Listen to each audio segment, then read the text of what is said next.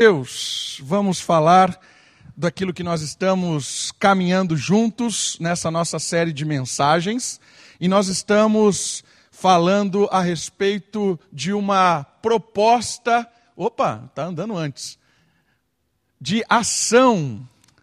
Nós estamos falando de uma igreja que está em ação, que está envolvida na missão de Deus, no chamado que Deus tem para essa comunidade. A nossa série de mensagens, ela se chama Em Ação e ela tem nos desafiado a respeito de marcas que uma igreja tem para iluminar a cidade, já que essa ilustração é uma ilustração que o próprio Senhor Jesus usou de sermos luz neste mundo, quais são características de igrejas do Novo Testamento que iluminavam a cidade onde elas estavam inseridas. E a gente está pegando essas características, está aprendendo com elas e tentando aplicar no nosso, na nossa situação, na nossa igreja, na nossa cidade.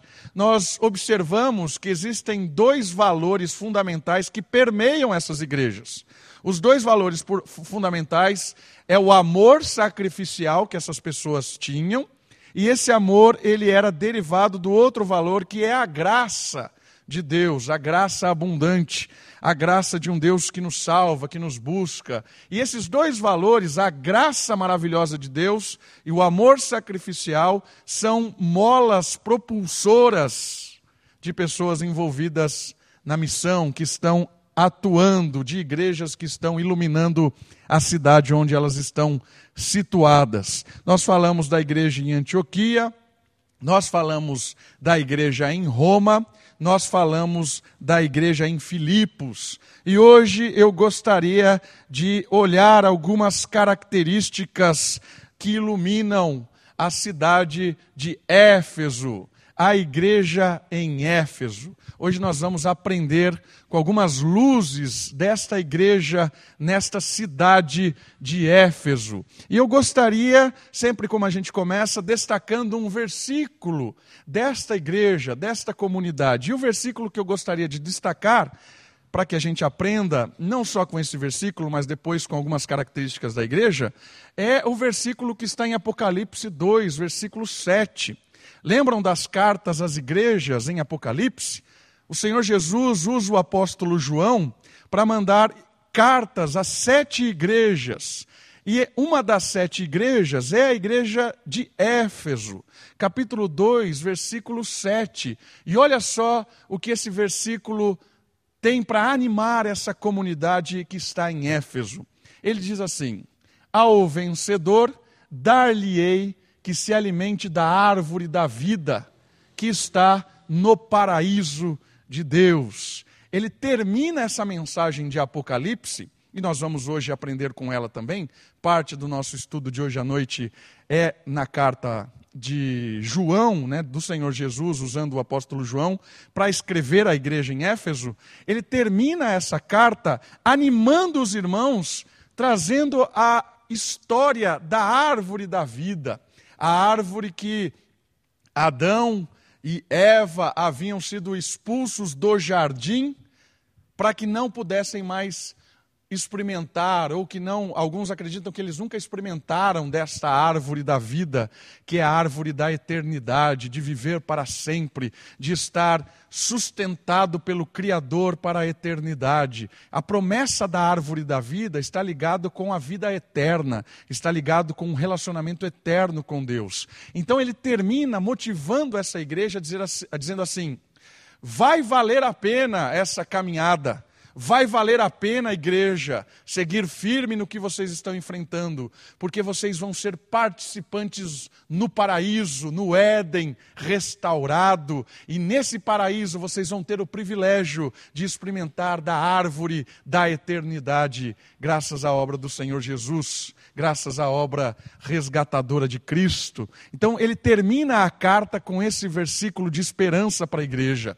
Mas antes da gente aprender algumas características dessa igreja, eu queria apresentar a cidade e a história um pouco dessa igreja, como a gente tem feito nos nossos estudos. Então, olha só, vamos aprender um pouquinho sobre a cidade de Éfeso e sobre a igreja que está ali nessa cidade. Olha só, A, a cidade de Éfeso, ela foi construída no século X antes de Cristo.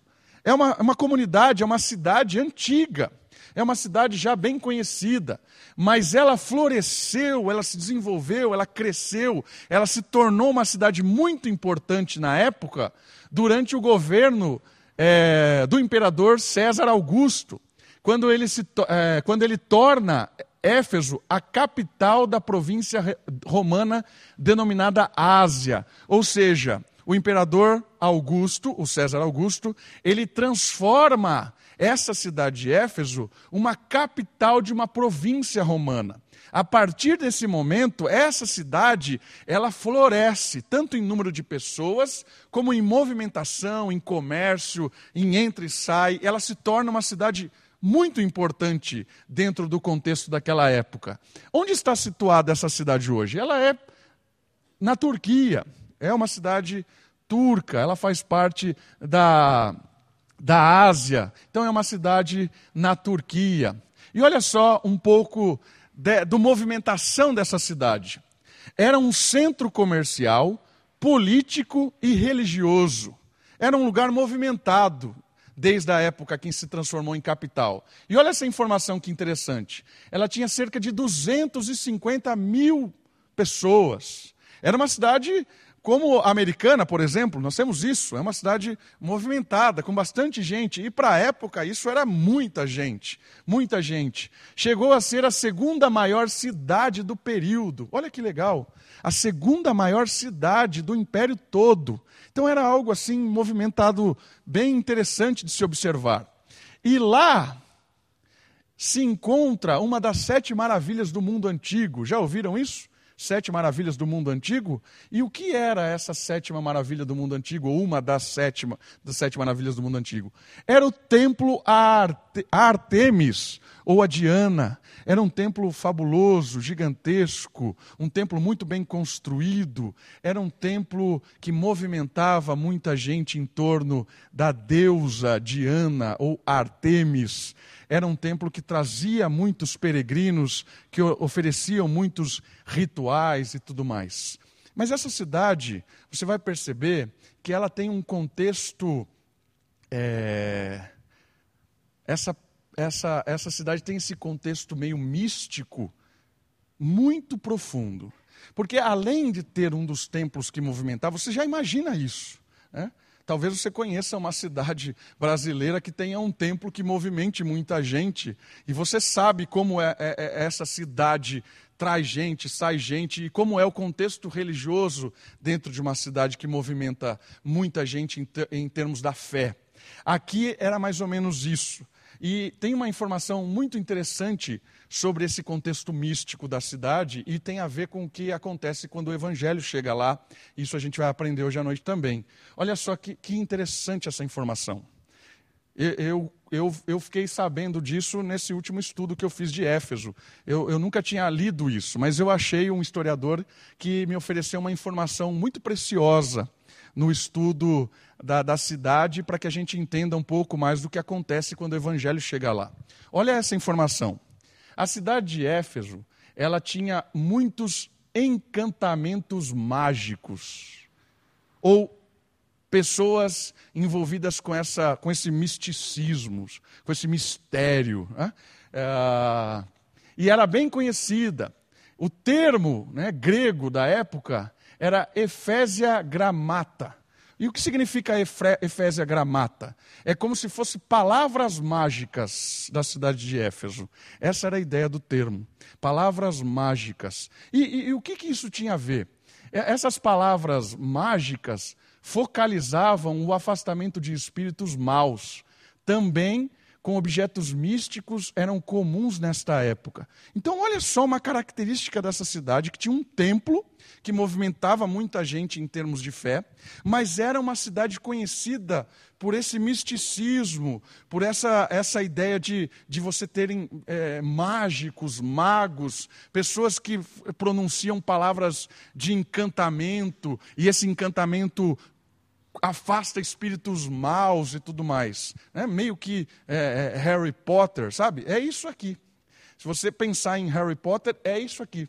Né? Não sei se você já ouviu falar sobre um, um, um, uma seita chamada Wicca, né, que é, é, uma seita muito, muito conhecida entre a molecada, é um negócio de misticismo, de magia, de palavras de encantamento. Uma vez eu conheci um jovem que tinha passado por isso. E ele começou a me explicar as ideias de, de palavras místicas, de encantamento e tudo mais.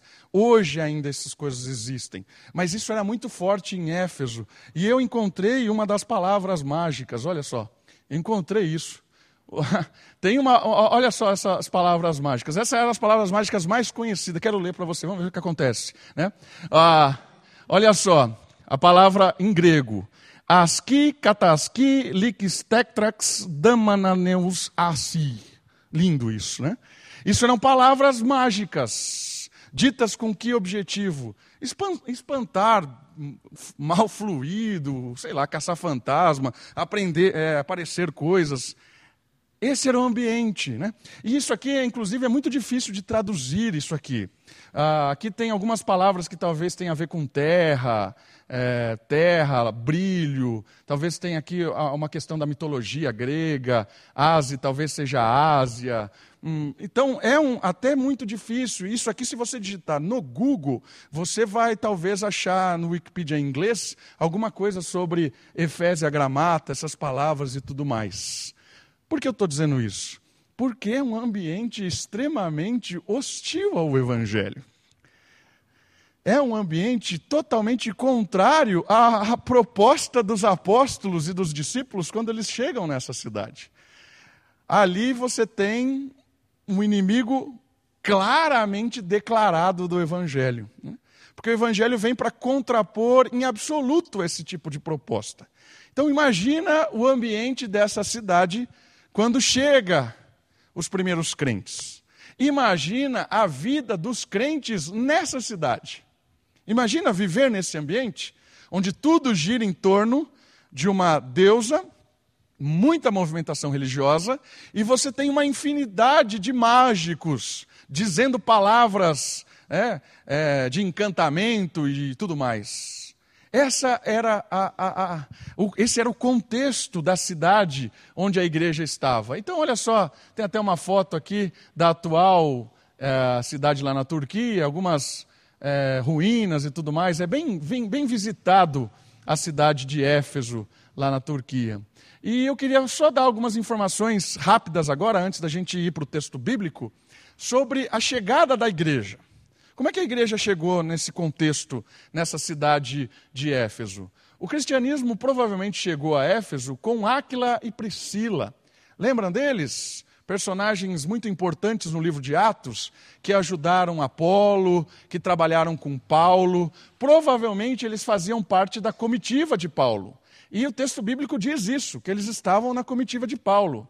E quando Paulo fez uma breve parada em sua segunda viagem missionária, Parece, lendo o texto ali, que os dois ficaram nessa cidade e trabalharam ali durante um tempo. Parece que nesses dois versos de Atos capítulo 18, a gente parece que dá a entender que eles ficam na cidade e começam a trabalhar ali na evangelização dessa cidade, para criar um ambiente cristão, né, um confronto aqui na cidade de Éfeso, Áquila e Priscila. Em sua terceira viagem, a a igreja já está instituída ali e Paulo permanece na cidade por quase três anos.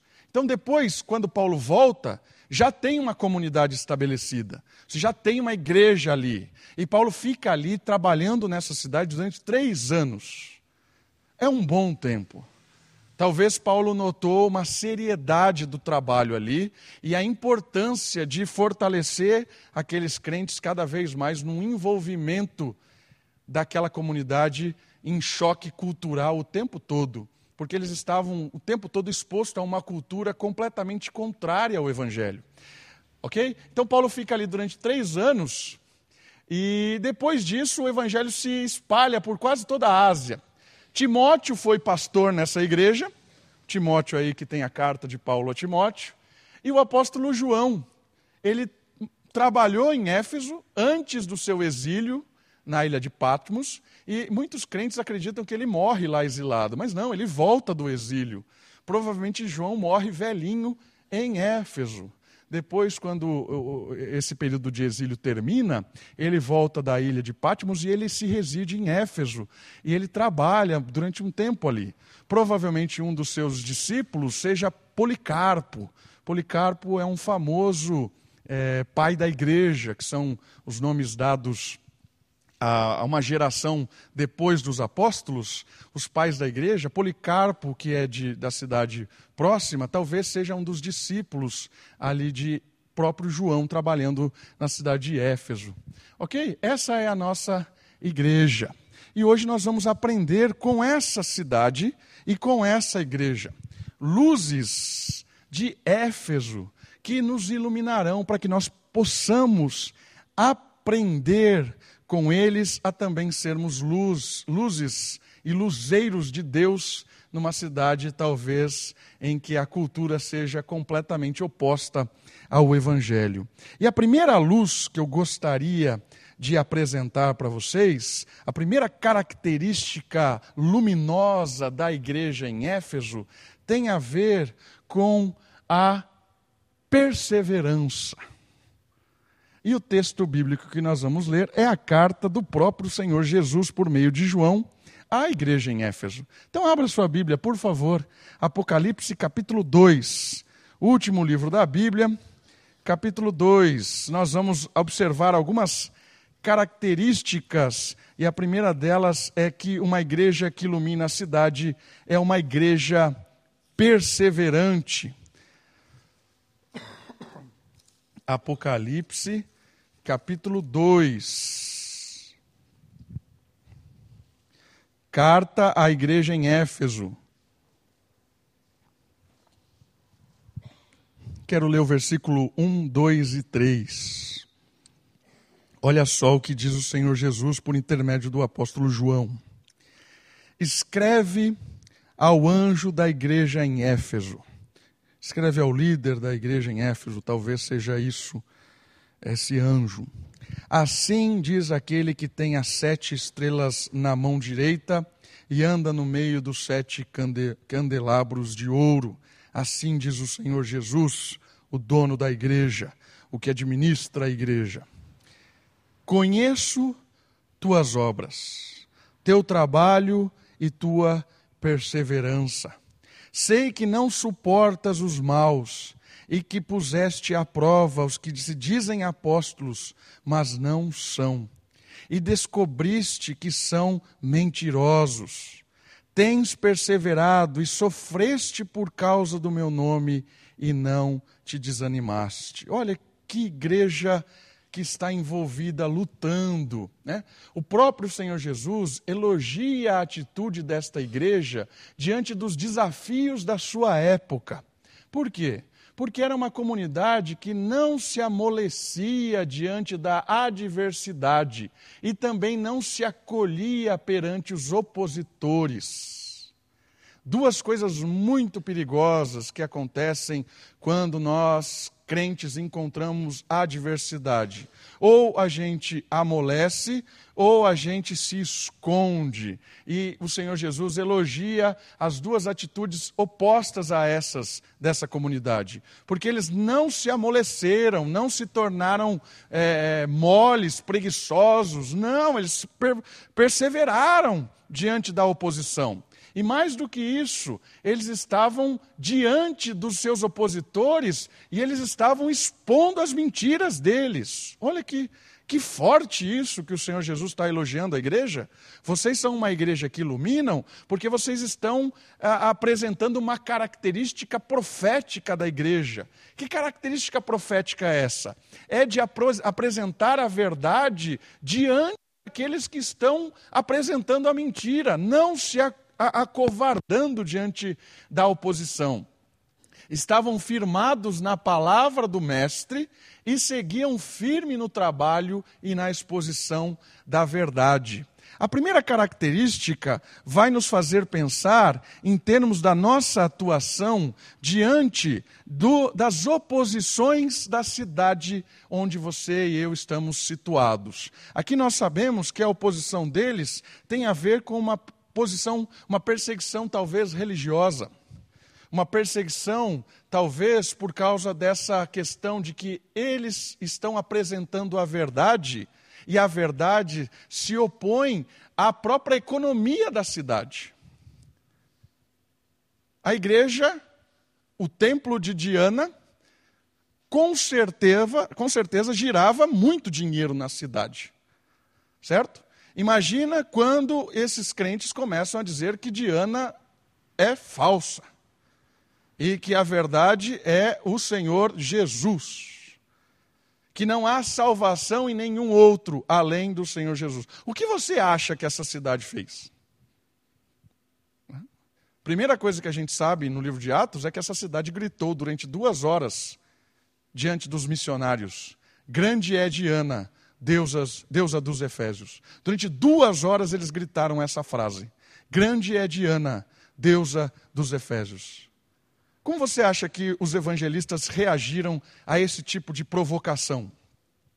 Imagina, eles chegando, propondo para evangelizar na rua, e a comunidade de Éfeso gritando isso: Grande é Diana, deusa dos Efésios.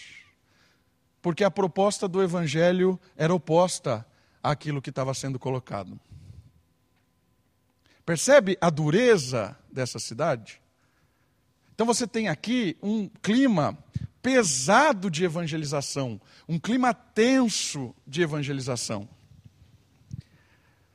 Trazendo para o nosso ambiente, para a nossa cidade, existem formas de fazer com que a nossa missão seja enfraquecida.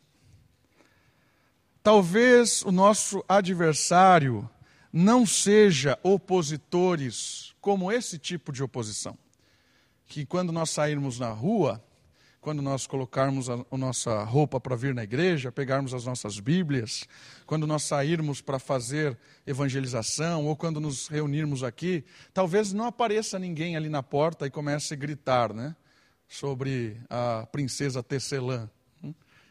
Não vai encontrar isso. Né? Talvez você não encontre esse tipo de coisa. E não encontra. Ninguém impediu você de entrar na igreja. Ninguém impediu você de sentar nesse banco, de estar me ouvindo. Ninguém me impediu de subir aqui e falar abertamente as Escrituras. Esse tipo de oposição não tem aqui. Mas existe um outro tipo de oposição que amolece a igreja. E sabe qual é a oposição que amolece a igreja? É a comodidade. A comodidade. A comodidade faz com que a gente amoleça. Pare de brigar. Pare de batalhar pela verdade. E que tipo de comodidade faz com que os crentes amoleçam? Talvez seja uma boa coberta, uma boa série e uma boa comida durante o domingo à noite. Para que sair de casa no domingo à noite para cultuar ao Senhor, para ver os irmãos. Se aqui se está muito frio lá fora e aqui dentro está quentinho, gostoso, é muito trabalho sair lá e encontrar com a comunidade. O comodismo é um adversário talvez muito mais perigoso do que a provocação. Porque eu tenho certeza que se tivesse um monte de gente provocando a gente para não vir aqui, talvez a gente teria mais gente, porque a gente gosta de impor, né? Estamos aqui mesmo, olha aqui. Né?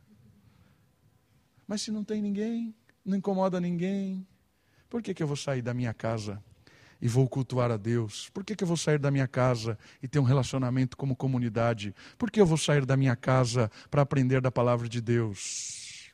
Para quê? E isso vai gerando um comodismo, pessoas moles, molengas, desanimadas, oposto à perseverança. Queridos, não tem como uma igreja iluminar a cidade se ela for uma igreja desmotivada. Não tem, uma, uh, não tem como uma comunidade jogar uma luz sobre uh, o desespero das pessoas se as pessoas olham para a gente e vê uma comunidade completamente desanimada que não vibra com a palavra de Deus, que não vibra com o tempo do culto, que não vibra com a oportunidade de se reunir como igreja e persevera nisso. Ainda que a, o comodismo, ainda que as facilidades dessa vida, ainda que qualquer oponente apareça, eu persevero, porque eu sei da seriedade que é estar envolvido como igreja, de cultuar ao Senhor, de aprender da palavra, de sair vibrando com o Evangelho, para que as pessoas vejam como é importante estar na presença de Deus. Não adianta você falar para o seu amigo amanhã, do lado na van, quando você estiver indo para a faculdade, que o Senhor Jesus é o seu Salvador, se você, se você ficou dormindo a noite inteira e assistindo Netflix em vez de ir na igreja. Porque ele vai falar assim: quem é o seu Deus? É a Netflix ou é o Senhor Jesus? Porque parece que é a Netflix. É muito mais atraente do que o Senhor Jesus. Percebe? Perseverar em nossos tempos é priorizar, estar como igreja, priorizar, ouvir a palavra, priorizar, adorar ao Senhor, priorizar o fogo da comunidade, o aquecimento do espírito, para que as pessoas olhem em nós e vejam uma igreja que ama o Evangelho, que ama o Senhor e que mostra para esse povo que é importante estar como igreja em qualquer momento. Essa é a perseverança dos nossos dias. Nosso principal opositor não são adversários, são amigos. Os nossos principais opositores não são os que nos ridicularizam, são os que nos agradam. Os nossos principais opositores não são os que nos xingam e colocam o dedo na nossa cara, mas são aqueles que nos abraçam e fazem churrasco na hora do culto. Esses são os nossos primeiros opositores. Está vendo onde nós estamos indo parar? O Senhor Jesus tem um chamado para uma igreja que persevera, independente de quem seja os nossos opositores nós precisamos estar atento para não se intimidar diante de um mundo hostil ou de um mundo ilusoriamente confortável. Não podemos nos iludir com as propostas enganosas desse mundo ilusório. A igreja em Éfeso percebeu que o seu adversário estava tentando intimidar, estava tentando calar a igreja, mas eles não desanimaram, não tiveram medo, se uniram como comunidade e perseveraram. E eles recebem do próprio Senhor Jesus: vocês não se desanimam, vocês estão fortes, perseverantes, vocês estão dando prova daquilo que é importante para vocês. Primeira característica dessa igreja de Éfeso é uma igreja que persevera diante da sua adversidade. Primeira característica que a gente aprende: nós precisamos perseverar diante de qualquer adversário que se coloque ou de qualquer amigo que se coloque contra o Evangelho, contra a unidade da igreja, contra a missão da igreja, que é testemunhar do Senhor Jesus, que é adorar ao Senhor em meio a esse mundo completamente escuro, iludido pelos enganos dessa vida. Essa é a primeira característica. A segunda luz característica dessa igreja também está nesse verso e tem a ver com o amor sacrificial. Só que nós vamos aprender agora com uma chamada de atenção, porque essa igreja tinha sido uma igreja muito amorosa, mas a perseverança em meio a, a, a, a um povo hostil talvez gerou corações duros. Né? Sabe aquele inimigo que fica te provocando, batendo, batendo, tem uma hora que você começa a orar para que ele vá para o inferno. Né? Aí você fala, não, tem que parar disso. Né? Talvez seja isso que aconteceu com essa igreja.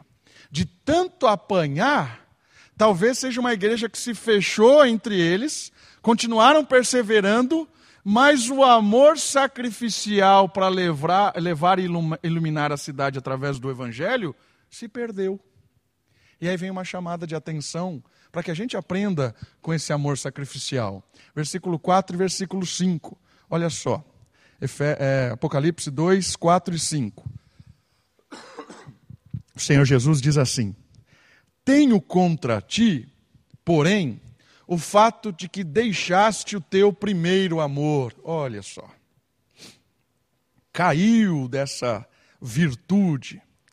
Lembra-te, pois, de onde caíste, arrependa-te e volta às obras que praticavas no princípio. Se não te arrependestes, logo virei contra ti e tirarei o teu candelabro do seu lugar. Olha só que chamada de atenção que também chega até nós. Provavelmente o apóstolo Paulo tenha elogiado esta igreja por causa da marca do amor. Efésios capítulo 1, 12, 15 e 16. Provavelmente esses dois versículos da carta de Paulo aos Efésios seja elogiando a marca dessa comunidade que era o amor, que era um amor sacrificial, mas parece que isso foi se esfriando. Né? Mas que com o decorrer do tempo se esfriou ou se inverteu em prioridade. Porque esse versículo pode ser entendido de duas maneiras. Deixaste o primeiro amor. Quais são as duas maneiras que podem ser entendidas esse versículo? A primeira delas é que essa igreja deixou de priorizar o amor. Como assim deixou de priorizar o amor? O amor era algo importante dentro da igreja, mas eles colocaram o amor em segundo, em terceiro, em quarto, em quinto item de prioridade e subiram outros. Então, existem é, vários outros aspectos dentro dessa igreja que são mais importantes do que o amor. Então, eles deixaram de priorizar o amor, deixaram a prioridade do amor. E como a gente sabe, vendo o Novo Testamento todo, você tem, por exemplo, o apóstolo Paulo escrevendo em 1 Coríntios capítulo 13 um, um belo discurso a respeito da unidade que o amor provoca dentro da comunidade. Que o amor é algo que incendeia, o amor é a marca de uma comunidade cristã. Se não tiver amor, não vale de nada. É esse o resumo do apóstolo Paulo em Coríntios capítulo 13. Se não tiver amor, não vale de nada. E parece que essa igreja inverteu as coisas. O amor caiu e subiu outras necessidades. Essa é uma possibilidade interpretativa desse versículo. A outra possibilidade é que eles esfriaram começaram agindo de uma forma amorosa, sacrificialmente amorosa, e eles foram se esfriando, se esfriando, o coração foi se endurecendo. E aí o apóstolo João registra o chamado de atenção de Jesus, dizendo o seguinte: vocês precisam voltar ao tempo do primeiro amor. Lá quando vocês começaram a comunidade, lá quando vocês estavam fervorosamente servindo as pessoas, porque amavam as pessoas, porque entenderam a graça do Senhor Jesus e queriam servir as pessoas. Então, essa é uma outra possibilidade. Além de, de, de eles terem despriorizado, né, de, caiu no ranking, pode ser que eles deixaram de viver dessa forma. Então a chamada de atenção é para que essa igreja volte a servir, volte a ser uma igreja que ama de verdade, que está envolvida com a obra no amor. A seriedade desta marca é tão grande que, se não houver arrependimento, o Senhor da igreja avisa que irá sair do seu meio. Essa é a ameaça do Senhor Jesus. Ele termina o versículo 5 dizendo assim: Logo virei contra ti se não se arrepender, tirarei o candelabro do seu lugar. Sabe o que isso quer dizer? Dentro do contexto ali do candelabro, do versículo 1 e tudo mais, que o próprio Senhor Jesus vai cair fora da igreja. A igreja vai continuar com as suas rotinas religiosas, vai continuar defendendo uma boa palavra, vai continuar fazendo o que estar fazendo como igreja, mas o próprio Cristo não estará mais lá. Haverá um ambiente religioso, haverá culto religioso, haverá pessoas se reunindo em nome de Cristo, mas o próprio Cristo não vai estar mais ali. Porque não há amor. Se não há amor, não há comunidade. Não há Deus, porque Deus é amor. Aí vem uma coisa muito preciosa de se entender. O que é amor?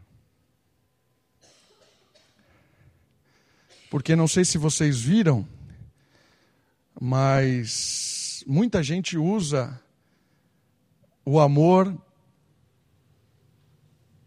fora do contexto bíblico. E aí é perigoso. Porque esses dias atrás eu vi uma faixa numa manifestação com, completa, com, completamente contrária ao próprio cristianismo e a frase citando um texto bíblico de que Deus é amor, Deus não faz acepção de pessoas, porque Deus ama a todo tipo de pessoa, de qualquer jeito, de qualquer forma, e tira-se o texto do contexto e usa esse tipo de coisa. Às vezes a gente entende o amor de forma equivocada.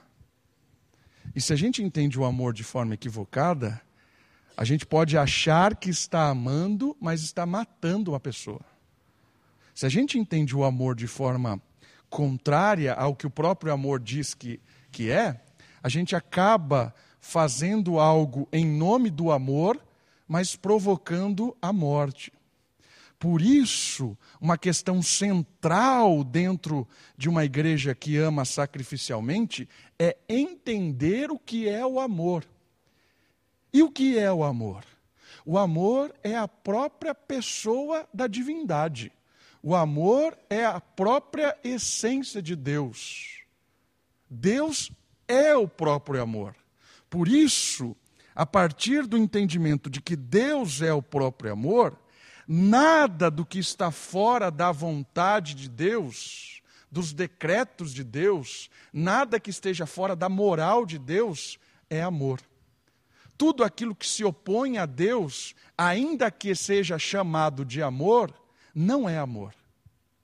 Porque o Criador define o que é o amor e não a criatura. O Criador diz o que é o amor e não a criatura. Esse ponto é importante. Porque se você não pegar isso, você pode ser enganado nesse mundo em nome do amor. A pessoa vai dizer assim para você: o que você está fazendo é falta de amor. Aí você olha para a Bíblia e a Bíblia manda você fazer aquilo. Aí a pessoa está falando assim: é falta de amor. E você olha para a Bíblia e a Bíblia está mandando você fazer aquilo. E a pessoa diz para você: isso é falta de amor. Opa, quem é que está certo? A pessoa que diz para você que é falta de amor ou a Bíblia que manda você fazer aquilo? Um exemplo disso é a arca de Noé. Fechar pessoas lá e entrar com os bichos dentro da arca parece falta de amor. Mas era a disciplina de Deus diante de um povo extremamente hostil à pregação do Evangelho a pregação de Deus, um povo extremamente hostil ao próprio caráter de Deus.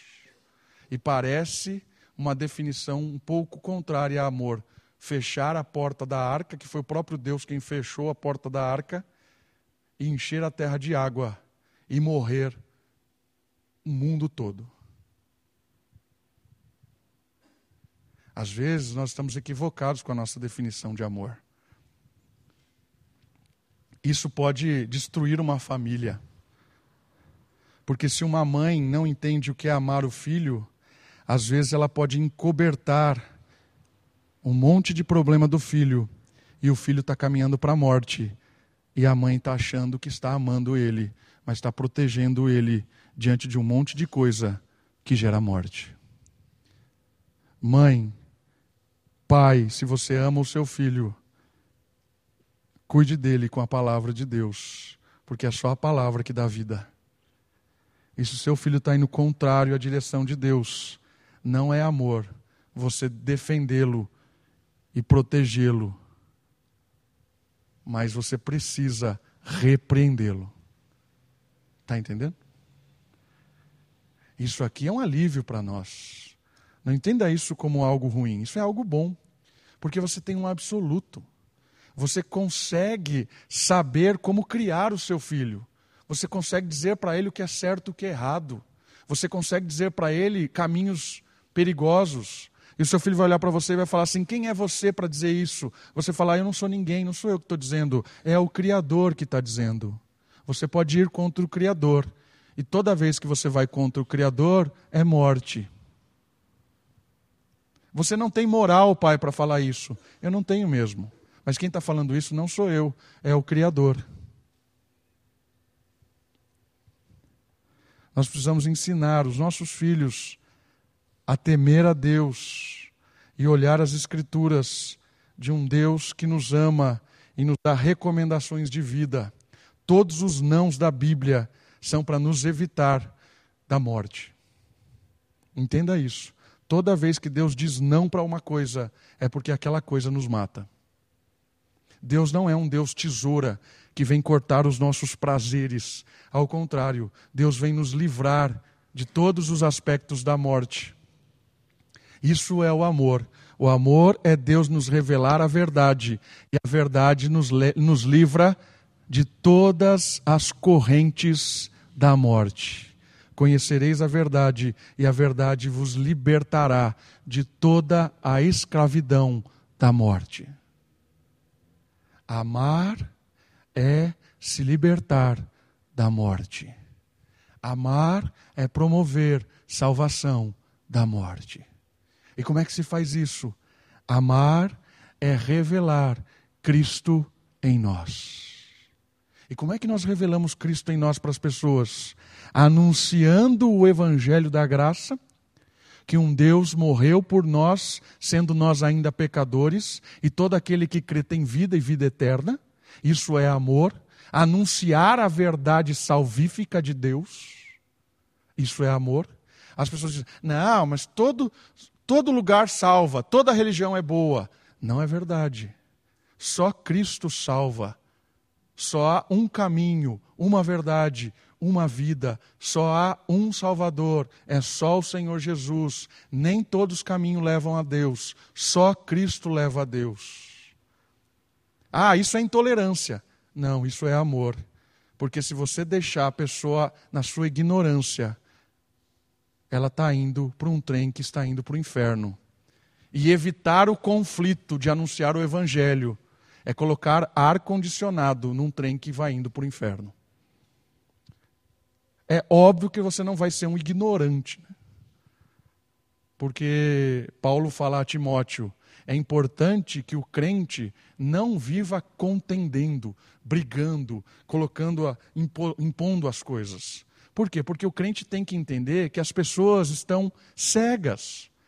É importante o crente entender que quando ele anuncia a verdade, ele anuncia na expectativa que Deus devolva a sensatez em quem está ouvindo e conceda a essa pessoa o arrependimento. Isso está em Timóteo. Então, quando eu compartilho a verdade, o meu desafio é mais orar e entregar nas mãos de Deus para que o Espírito toque essa pessoa, para que ela seja sensata e compreenda, iluminada pelo Espírito, e ela compreenda a verdade e se entregue ao Evangelho, porque o próprio Deus a tocou e não porque eu sou um bom argumentador. Se a pessoa começa a, a, a, a, a brigar comigo, fico quieto, deixo ela brigar, vai brigar sozinha, porque eu não vou ficar rebatendo. Vou, vou ficar quieto. Mas não vou perder a oportunidade de falar a verdade, em amor e com sabedoria. A primeira forma de amar o mundo é pregar o Evangelho. E o ver, verdadeiro Evangelho que está nas Escrituras. Que só há salvação no nome de Cristo. Só há salvação por meio da obra de Jesus. Não há outro tipo de salvação. Esse discurso é um discurso muito mal visto hoje no mundo politicamente correto em que a gente vive. Falar em exclusivismo, que só o cristianismo salva, é um absurdo. Isso é oposição. Isso aqui você vai arrumar confusão. Mas não arrume confusão gratuitamente. Não seja um maluco. Anuncie em amor. Anuncie a verdade.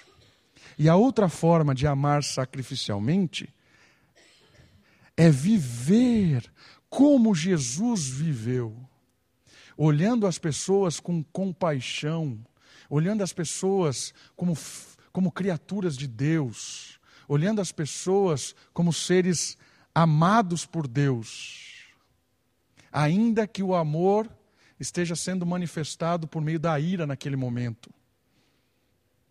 Deus amou toda criatura. Nem toda criatura vai se beneficiar desse amor.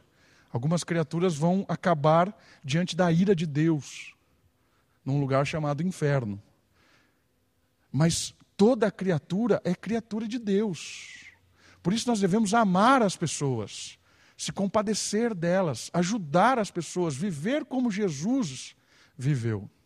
Quando o jovem rico virou as costas para Cristo e foi embora chorando, Jesus o amou profundamente. Lembra desse texto?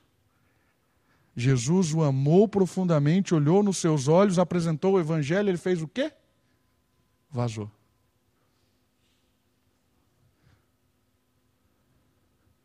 A gente ama as pessoas, independente de quem elas são. Amamos as pessoas, independente do que elas fazem.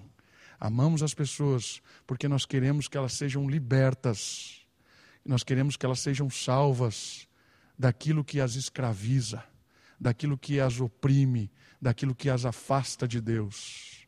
Não somos coniventes com o pecado, nós somos amorosos com as criaturas e queremos que elas sejam libertas. Por isso eu auxilio, por isso eu estendo a mão, por isso eu puxo, por isso eu estou ali do lado. Esse é o amor sacrificial. Pessoas que amam as pessoas porque elas são criaturas de Deus, são seres humanos. Quarta-feira a gente estava na porta do hospital, eu e a Sofia esperando a Kate, dentro do carro. Kate está com uma tosse lá, sei lá o que é aquilo. Está tomando de tudo, né? Vamos fazer uns encantamentos, vamos ver se funciona. E aí, nós estávamos lá na frente do hospital, é, e um cara começou a gesticular, e eu falei para a Sofia abrir a janela. Era de noite isso, era quase uma hora da manhã. A Sofia abriu a janela, o cara chegou e quase chorou. Ele falou assim: Eu não acredito que você abriu a janela. Eu quase falei, eu também não. Né? Ele quase chorou quando eu abri a janela. Por quê? Por que tratar as pessoas assim? É? Eu vi uma frase muito interessante no, no Facebook. Às vezes tem coisas boas nesses negócios. A frase era o seguinte: Talvez, quanto mais dinheiro a gente tenha, talvez melhor do que aumentar o número, do, a altura dos nossos muros, talvez testemunhar a Cristo seja aumentar o tamanho das nossas mesas. Essa é uma boa frase. Quanto mais dinheiro nós temos, em vez de aumentarmos os nossos muros, por que não aumentamos as nossas mesas? Isso é amor sacrificial. É isso que ilumina a cidade. É isso que faz o argumento de qualquer pessoa cair por terra. Ainda que seja um doutor. E você, como eu, seja nada. E o doutor vê uma atitude dessa, desmonta. Não tem argumento que resiste à ação do Espírito demonstrando o amor de Cristo. Uma igreja que ilumina, ama sacrificialmente. Por isso que o Senhor Jesus disse assim: se você não voltar à prática, não tem por que eu estar aí no meio de vocês. Não tem nada a ver. Por último, para terminarmos, por último, uma igreja que ilumina é uma igreja de transformados. Olha que fantástico isso. O texto fala em 2,6 dos Nicolaitas, mas eu queria dar ênfase ao outro versículo. Mas tens a teu favor que odeias as obras dos Nicolaitas, as quais eu também odeio. Então, essa igreja era uma igreja de pessoas que foram transformadas os nicolaítas aqui talvez sejam pessoas que proponham, propus, propunham algo completamente imoral contra a palavra de Deus e tudo mais. E eles perseveravam contra isso, porque tinham sido transformados pelo Evangelho. Mas eu gostaria de terminar olhando o que aconteceu com os encantadores de Éfeso quando ouviram do Evangelho. E eu queria terminar com o texto de Atos, capítulo 19. Volta lá comigo, por favor. Segunda carta de Lucas, que é o Evangelho de, Atos, ou segundo livro de Lucas. O primeiro deles é o, o Evangelho, e o segundo é Atos, capítulo 19. Olha só o que diz o verso 17 até o 20. Olha o que aconteceu nessa cidade dos encantadores. E este episódio se tornou conhecido por todos os que moravam em Éfeso, tanto judeus como gregos, e todos se encheram de temor, e o nome do Senhor Jesus era engrandecido. E muitos dos que haviam crido vinham confessando e admitindo em público as suas práticas. Convertidos, olha só, tocados pelo Espírito, foram tocados de fato. E o 19. Também muitos dos que praticavam artes mágicas ajuntaram seus livros e os queimaram na presença de todos. Calculando o valor deles, estimaram que chegava a 50 mil moedas de prata. Era muito dinheiro. Assim, a palavra do Senhor crescia e prevalecia com poder. Olha o que aconteceu nessa cidade. Olha o que aconteceu com os encantadores. Quando alguém chega ao Evangelho, é levado por ele e é despertado para uma nova realidade de vida. As coisas velhas se tornam indesejadas e um novo mundo se faz presente. Esta renovação de mente é constante, progressiva e esperançosa. Por isso precisamos vigiar e orar. O Evangelho transforma pessoas, irmãos. O Evangelho liberta pessoas. O Evangelho dá uma nova fase, uma nova história, um novo jeito de olhar o mundo e de viver neste mundo. Foi o que aconteceu com essas pessoas. Imagina, criados no estilo de vida, ensinados por anos, Talvez dependiam disso, investiram dinheiro, compraram livros e livros, e estudaram, estudaram, sabiam decor essas palavras, realizavam encantamento, ganhavam dinheiro com isso, tinham boa reputação, mas de repente a, a, a palavra de Deus, o Evangelho, bate no coração dessas pessoas, cai a cegueira espiritual, elas olham quem elas são, elas encontram com Cristo, são libertas da mentira. E aí o que acontece?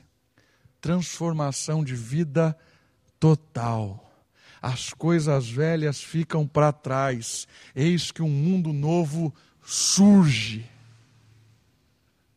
Nova realidade. Não preciso mais desses encantamentos, não preciso mais dessas palavras mágicas, não preciso mais disso, porque o Senhor é o meu pastor e isso me basta. O Senhor é o Criador de todas as coisas, Ele é o dono do ouro da prata, Ele é quem me sustenta. O Senhor é o dono de todas as coisas.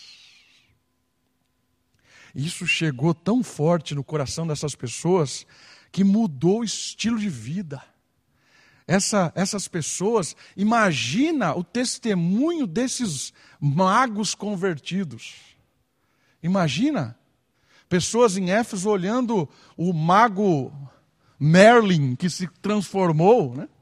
Olha, o cara que andava de verde com um chapéuzinho está ali agora, lendo as escrituras, louvando a Deus. O que aconteceu com esse cara? Não era ele que estava dizendo ali, Matrix, Lelix, não sei o que lá? Era esse cara. O que ele está fazendo ali agora? Não é possível. Não é possível. É isso que faz as pessoas se quebrantarem no Evangelho, porque não é possível. Não é possível mesmo, irmãos. É algo sobrenatural. É Deus que transforma, é Deus que muda, é Deus que redireciona. E a carta aos Efésios, ela é fantástica, porque ela apresenta a descrição de quem é Deus e depois ela apresenta a descrição de como vive os filhos de Deus. Por que, que essa carta é fundamental para essa cidade? Porque é uma cidade que agora quer viver de um novo jeito. E como é que o novo jeito é que deve ser vivido? Paulo escreve para eles. Por causa do amor que vocês experimentaram, agora o estilo de vida é esse. É, é, é, a carta aos Efésios é repleta disso. Você fazia isso, não faça mais. Agora, por causa do amor de Cristo, faça assim. Carta dos, dos Efésios é: tire a antiga roupa e vista a nova.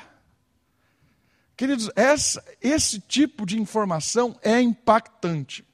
Por que, que é impactante? Terminando. Porque hoje as igrejas, elas pregam conformidade com o mundo e não oposição ao mundo. Não importa se você desvia dinheiro na sua empresa. Não importa. Deus te ama mesmo assim. Venha para cá. Continue desviando dinheiro apenas deu dízimo agora. Não faz mal nenhum ser um ladrão. Não importa se você é uma pessoa extremamente rebelde, que xinga todo mundo, que briga com todas as pessoas, que é odiado na escola. Não importa. Sinta-se bem no nosso meio, você é muito bem aceito. Continue sendo um rebelde de Jesus. Não importa. Não importa se você é um adúltero, trai a sua esposa, olha pornografia todos os dias, sai com prostitutas, não importa. Importante é que você venha bonito ao lado dela no culto, senta-se, sorria para todo mundo e seja feliz. Isso é a igreja que satisfaz o seu coração. Não importa. Venha para a igreja, seja feliz, sinta-se feliz, saia aqui que nem um bobo alegre para viver a sua semana. Essa é a igreja atual, irmãos. Se você quiser endereço, eu apresento várias que vão ser assim. Aqui na nossa cidade. Mas isso não é a proposta do Evangelho. A proposta do Evangelho é uma proposta libertadora. É uma proposta que você chega quebrantado, quebrado. Eu fui escravo de tudo isso mesmo. Fui escravo, Senhor. Estou aqui amarrado a tudo isso. Tudo isso era a minha vida, mas o Senhor quebrar, quebra as minhas amarras, livra-me da cegueira, me liberta de quem eu era, e agora nova vida. As coisas velhas ficam para trás e eu quero abraçar as coisas de Deus. Imagina o impacto quando as pessoas olham e vem quem você era e quem você é em Cristo. Isso eu falo por mim. Já contei meu testemunho várias vezes para vocês.